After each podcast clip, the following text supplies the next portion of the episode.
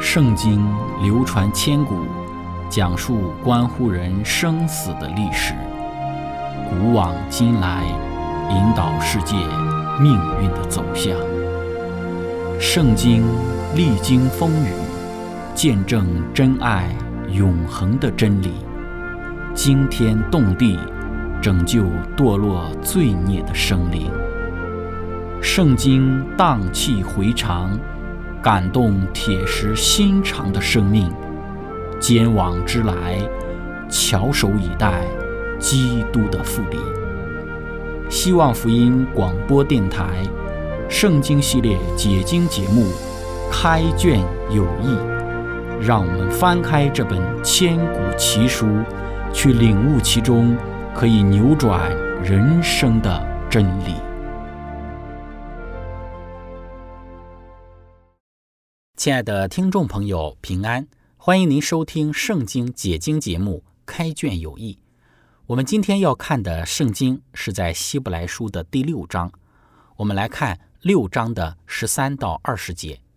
经上记着说，当初上帝应许亚伯拉罕的时候，因为没有比自己更大的可以指着启示的，就指着自己启示说：“论福，我必赐大福给你；论子孙。”我必叫你的子孙多起来，这样亚伯拉罕既恒久忍耐，就得了所应许的。人都是指着自己大的启示，并且以启示为实据，了结各样的争论。照样，上帝愿意为那承受应许的人格外显明他的旨意是不更改的，就启示为证。借着两件不更改的事，上帝绝不能说谎，好叫我们这逃往避难所。持定摆在我们前头指望的人，可以大得勉励。我们有这指望，如同灵魂的锚，又坚固又牢靠，且通入幔内。做先锋的耶稣，既照着麦基喜德的等次，成了永远的大祭司，就为我们进入幔内。亲爱的朋友，今天我们要一起学习的主题是绝不说谎。开始学习之前，我们一起聆听一首诗歌。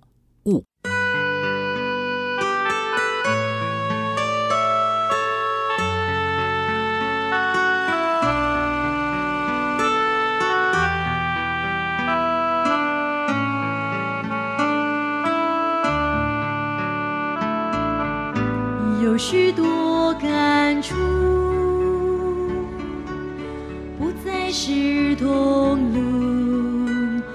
如今你身在何处？你可曾回顾当日追随中，遭受了多少阻挠，对多少艰苦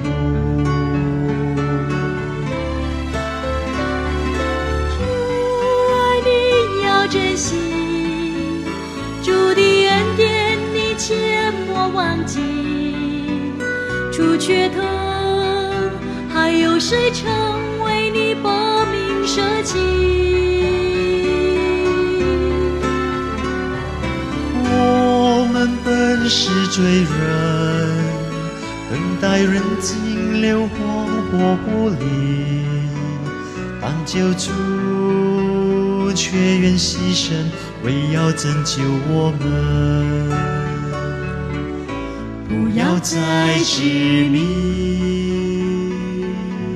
身家的儿女，是什么叫你放弃所持守的真理？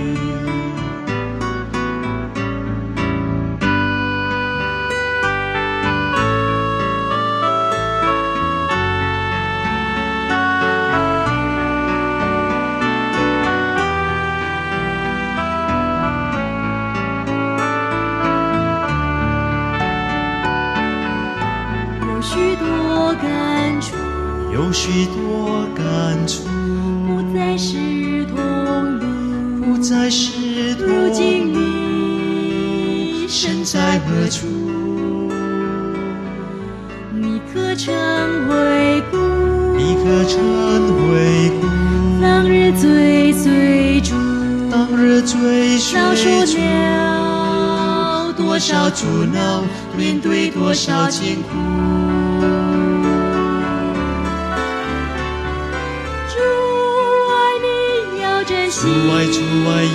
主的，恩典你切莫忘记，主的恩典莫主忘记。却疼，还有谁曾为你把命舍弃？我们本是罪人，是罪曾在人尽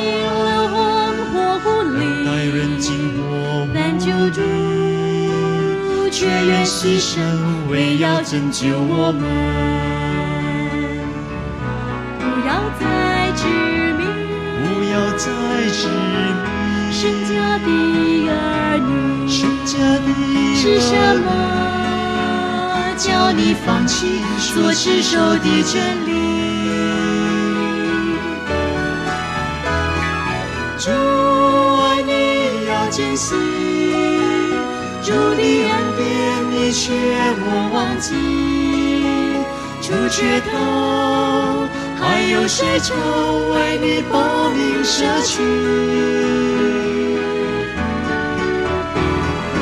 我们本是罪人，等待人尽流荒火不离，但救主却愿牺牲，为要拯救我们。不要再执迷神家的儿女，希望你回头看看主手里的伤痕。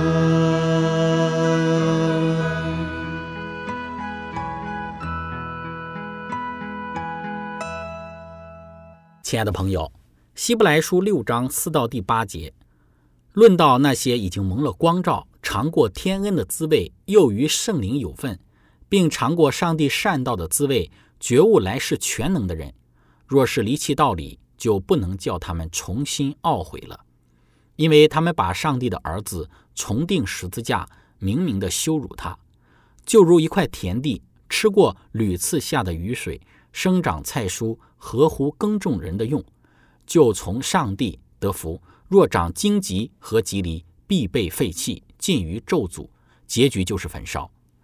将上帝的儿子重定十字架是什么意思呢？这里讲到的这些人，他们是蒙了光照，尝过天恩的滋味的。光照这个词，如果我们进行圣经检索的话呢，其意思就是从撒旦黑暗的国度进入到上帝光明的国度，从无知到真理，指的就是悔改。在圣经里面，天恩就是圣灵的恩赐，尝过天恩的滋味的意思就是这些人他们是得到过圣灵的恩赐的人，并尝过上帝善道的滋味，也尝过将来来世生命的一个预尝。这句话是很重要的。约翰福音说到，我们接受耶稣、信靠耶稣的时候，就是永生。我们今生想要经历永生，就需要接受耶稣。永生是在耶稣再来的时候发生的，因此悔改之后，永生的预尝是一半的。永生在耶稣再来的时候才能够完全的得到。希伯来书说到，我们已经预尝了圣灵，预尝了来生，但是这个全部的经历要在未来才能够完全的得到。这些人曾经受过圣灵，承受过救恩的人，但是他们却离弃了上帝，也把上帝的儿子重新钉在十字架上。什么意思呢？就是把你与上帝之间的关系破裂了。什么意思呢？就是这证明这个人在救恩上再也没有什么办法了，因为救恩只有在基督里才能够得着。你曾经预尝过天恩的一个滋味，预尝过救恩的滋味，但是呢，你已经弃绝了，将后路完全的斩断的话，就没有任何的办法救你了。这也就是不能够被赦免的罪。当圣灵来帮助你脱离罪恶邪灵的时候，你却拒绝圣灵，这个就是与亵渎圣灵是同样的事情。如果以一个基督徒真正的样子来去看这一段经文的话，马太福音十六章和马可福音第八章中所说的真正的基督徒的精神，就是要克己、自我否认，背起基督的十字架。我们所要做的事情，就是要克己，要向世界钉在十字架上。罗马书六章第六节，要我们将我们的老我钉死。加拉太书五章二十四节、二章二十节，与基督同定十字架。这些章节所要说的就是，这些尝过天恩的滋味、领受圣灵的人，他们却拒绝耶稣与圣灵，把这一段与基督之间的关系的桥梁斩断。与其他们在邪情私欲上把世界钉在十字架上，他们却反过来把耶稣钉在十字架上。希伯来书六章第六节就是讲到这些事情。六章第七节就说：“就如一块田地，吃过屡次下的雨水，生长过菜蔬，合乎耕种的人用，就从上帝得福；但是若长经济和吉利，就必被废弃，尽于咒诅，结局就是焚烧。所以你曾经领受过上帝的福气，很享受，但是你却没有结出果子，拒绝了耶稣与圣灵，结出经济和吉利。因此，上帝没有办法，就一定要做这样一个焚烧的事情。因此，我们看到，耶稣给我们提出的要求，就是要我们完全的顺服。这个世界是属于魔鬼撒旦，被撒旦所笼罩、所掌管的。他们是与完全顺服相敌对的。你继续的把持着这一种邪情私欲的话，耶稣就无法为你供应救恩，而会到另外一个阶段。你会将关系的桥梁完全的斩断，再也得不到救恩，犯了亵渎圣灵的罪，尽于咒诅。讲到的就是上帝最终的弃绝。重点不在于尽于咒诅，结局就是焚烧才是咒诅，这才是重点。所以，因此在第五章的十二到十四节的段落来看，这些不成长的人继续的来去不成长的话，吃奶的话，他们会来到第六章，然后将耶稣重钉在十字架上。我们做一个总结，今日我们每一个做牧者传道的人都要知道这一段警告的话，就是四到第八节，但是也有鼓励的话，九到第十一节。保罗说：“亲爱的弟兄们，我们虽是这样说，却深信你们的行为强过这些，而且近乎得救，因为上帝并非不公义，竟忘记你们所做的功和你们为他的名所显的爱心，就是先前伺候圣徒，如今还是伺候。”我们愿你们个人都显出这样的殷勤，使你们有满足的指望，一直到底，并且不懈怠，总要效法那些凭信心和忍耐承受应许的人。对于每一个传道的人而言，我们有义务做警戒的工作，但是也不可以忽略鼓励的工作。希伯来书的作者就将警戒和鼓励的工作两相结合起来。希伯来书六章十一到十二节。我们愿你们个人都显出这样的殷勤，使你们有满足的指望，一直到底，并且不懈怠，总要效法那些凭信心和忍耐承受应许的人。在十三到二十节的时候，用倒装法来叙述十一到十二节的两件事，讲到了亚伯拉罕恒久忍耐所得着的应许。十三到十四节，当初上帝在应许亚伯拉罕的时候，因为没有比自己更大的。所以就指着自己起誓说：“论福，我必赐福给你；论子孙，我必叫你的子孙多起来。”用串珠圣经的话，可以串到创世纪的二十二章。亚伯拉罕献以撒的事情，上帝要赐大福给亚伯拉罕。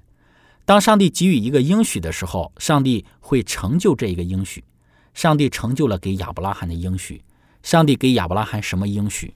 创世纪二十二章十六到十八节讲到。耶和华说：“你既行了这事，不留下你的儿子，就是你独生的儿子，我便指着自己起誓说：论福，我必赐大福给你；论子孙，我必叫你的子孙多起来，如同天上的星、海边的沙。你子孙必得着仇敌的城门，并且地上的万国都必因你的后裔得福，因为你听从了我的话。”上帝向亚伯拉罕实现了他的应许，在大卫的时期。他们如同海边的沙一样多，不止如此，在所罗门的时期也是如此。这个应许在埃及的时候，以色列人就已经开始生养众多了。这个应许从旧约就开始成就了，因为他们都是亚伯拉罕的子孙，上帝成就了他的应许。希伯来书六章十四节讲到，亚伯拉罕接受了这个应许，并且上帝不单单向亚伯拉罕有这样的一个应许。对于我们也有同样的应许，希伯来书六章十七节，照样，上帝愿意为那承受应许的人格外显明他旨意的不可更改，就起誓为证。希伯来书六章十八节，借着这两件不更改的事，上帝绝不能说谎。上帝不单单对亚伯拉罕起誓，也对我们起誓。在希伯来书，上帝就使用诗篇一百一十篇，说到了第四节：耶华起了誓，绝不后悔，说你是照着麦基喜德的等次，永远为祭司。犹太的这个哲学家佩罗，他讲到说，上帝不需要启示，因为上帝所说的就是肯定的、确实的，就像是起了誓一样。上帝是不能说谎的，上帝不是人会改变意见，上帝不是不能够满足自己应许的一个上帝。上帝是有能力的，上帝所说的必会成就，上帝不需要启示。那么问题就是为什么上帝会启示呢？这里我们看到，上帝他降低了自己的身份来满足人的想法，启示就如同是签署一个文件。上帝向人启示，就如同人签署一个合约，说我一定会做到。在希腊罗马的世界，这不是常见的事情，但是却实在发生了这样的事。两个敌人彼此挑战的时候，会让对方起誓。当起誓的时候，意思就是说所说的都是实话，不然神明就会重重的处罚我。在法庭上起誓的时候，法庭的审讯就会结束。希伯来书六章十六节所说的意思就是了结各样的争论，可以借着启示。希伯来书六章十八节，借着这个两个不可更改的事，上帝绝不说谎，好叫我们这逃往避难所、持定摆在我们前头指望的人，可以大得勉励。这两件不可更改的事情是哪两件事情呢？创世纪二十二章对亚伯拉罕的事情，透过亚伯拉罕的子孙赐福整个世界。在诗篇一百一十篇，上帝对大卫说：“他会成为永远的祭司。”这些誓言都是非常重要的，因为在艰难的时刻，这是对以色列人蒙拯救的一个基础。出埃及记三十二章，当上帝给以色列人一个约定的时候，但是以色列人却没有遵守，他们为自己做了金牛犊，违背了第一条和第二条诫命。上帝就说：“因为以色列人所犯的罪。”我要消灭以色列人，但是很有趣，上帝却没有马上执行消灭以色列人的这个行动，因为他在等摩西的反应。之后，摩西就为以色列人代求，说道：“以色列人是有罪的，但是上帝，你却应许了亚伯拉罕，你不可以食言，因为上帝曾经在应许亚伯拉罕的时候，上帝是无条件的应许给亚伯拉罕的。”出埃及记三十二章十三节，摩西说。求你纪念你的仆人亚伯拉罕、以撒、以色列。你曾指着自己起誓说：“我必使你们的后裔像天上的星那样多，并且我所应许的这全地必给你们的后裔，你们要永远承受为业。”结果，如果上帝消灭以色列人的话，那么上帝就是食言了。但是上帝最后没有消灭以色列人，这是一个很奇妙的事情，因为上帝对于亚伯拉罕的启示是无条件的启示。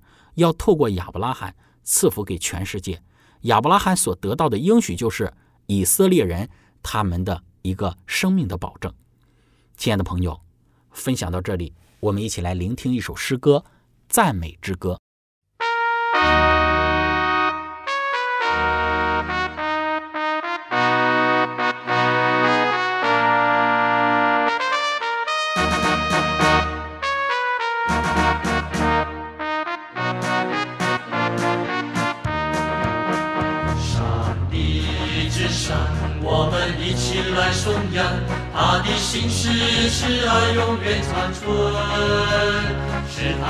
生命给人，是他创造了我们，我的心怎能不感恩？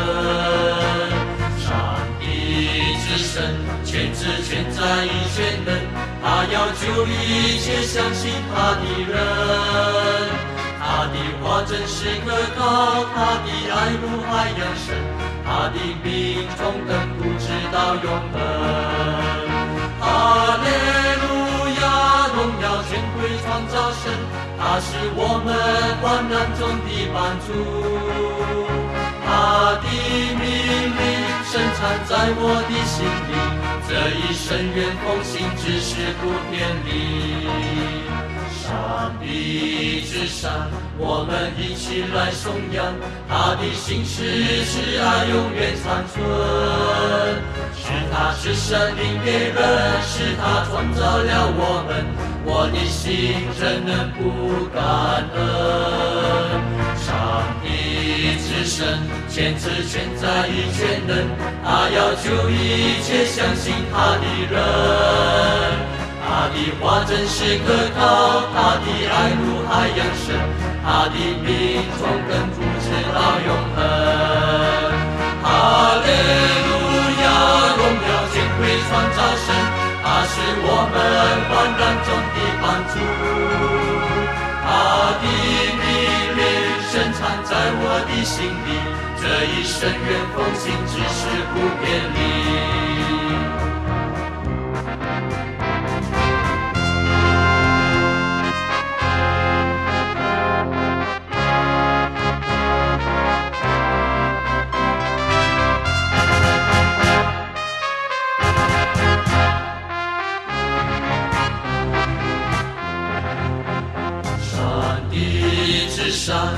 我们一起来颂扬，他的心事是爱永远长存。是他是生命给人，是他创造了我们，我的心怎能不感恩？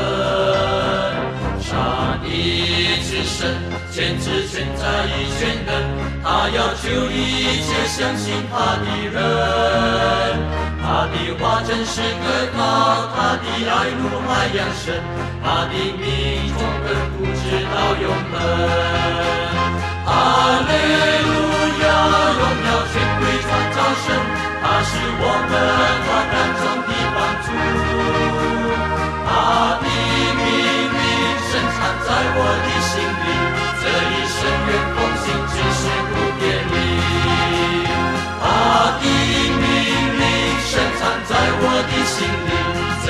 生愿奉行，只是不。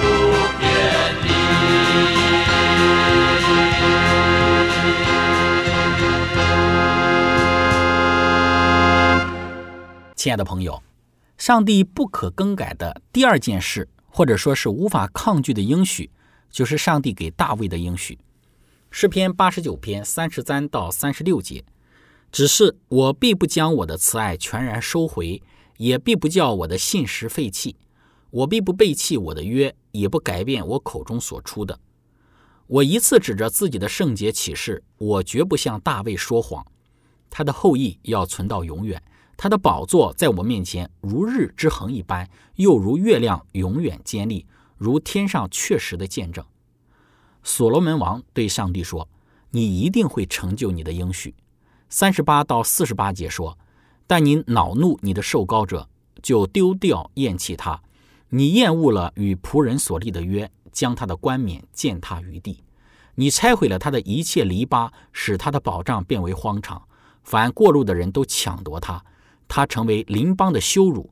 你高举他敌人的右手，你叫他一切的仇敌欢喜；你叫他的刀剑卷刃，叫他在征战之中站立不住。”你使他的光辉止息，将他的宝座推倒于地；你减少他青年的日子，又使他蒙羞。这里看到所罗门有遭受到一些的挫败。所罗门对上帝说：“你对大卫的应许是存到永远的。”旧约中这两个誓约是合在一起的。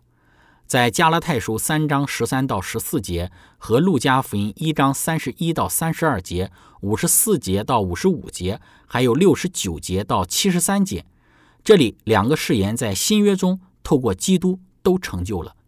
透过基督成就了给亚伯拉罕和大卫的誓言，基督就成为了我们救赎的保证和确信。正如以色列人在出埃及记三十二章中得蒙拯救、不被消灭的原因是一样的。这也就成为了我们最大的依据和保证，在我们祷告的时候，不是因为我们的忠心，也不是因为我们的行为，最大的一个理由是因为上帝曾向亚伯拉罕和大卫应许过要赐福给万族的人，我们也是万族中的一员。这就是为什么我们祷告的时候是奉耶稣的名祷告，乃是因为我们借着耶稣才得到这个应许和保证。希伯来书六章十九到二十节，我们既有这指望，如同灵魂的锚，又坚固又牢靠，且通入幔内。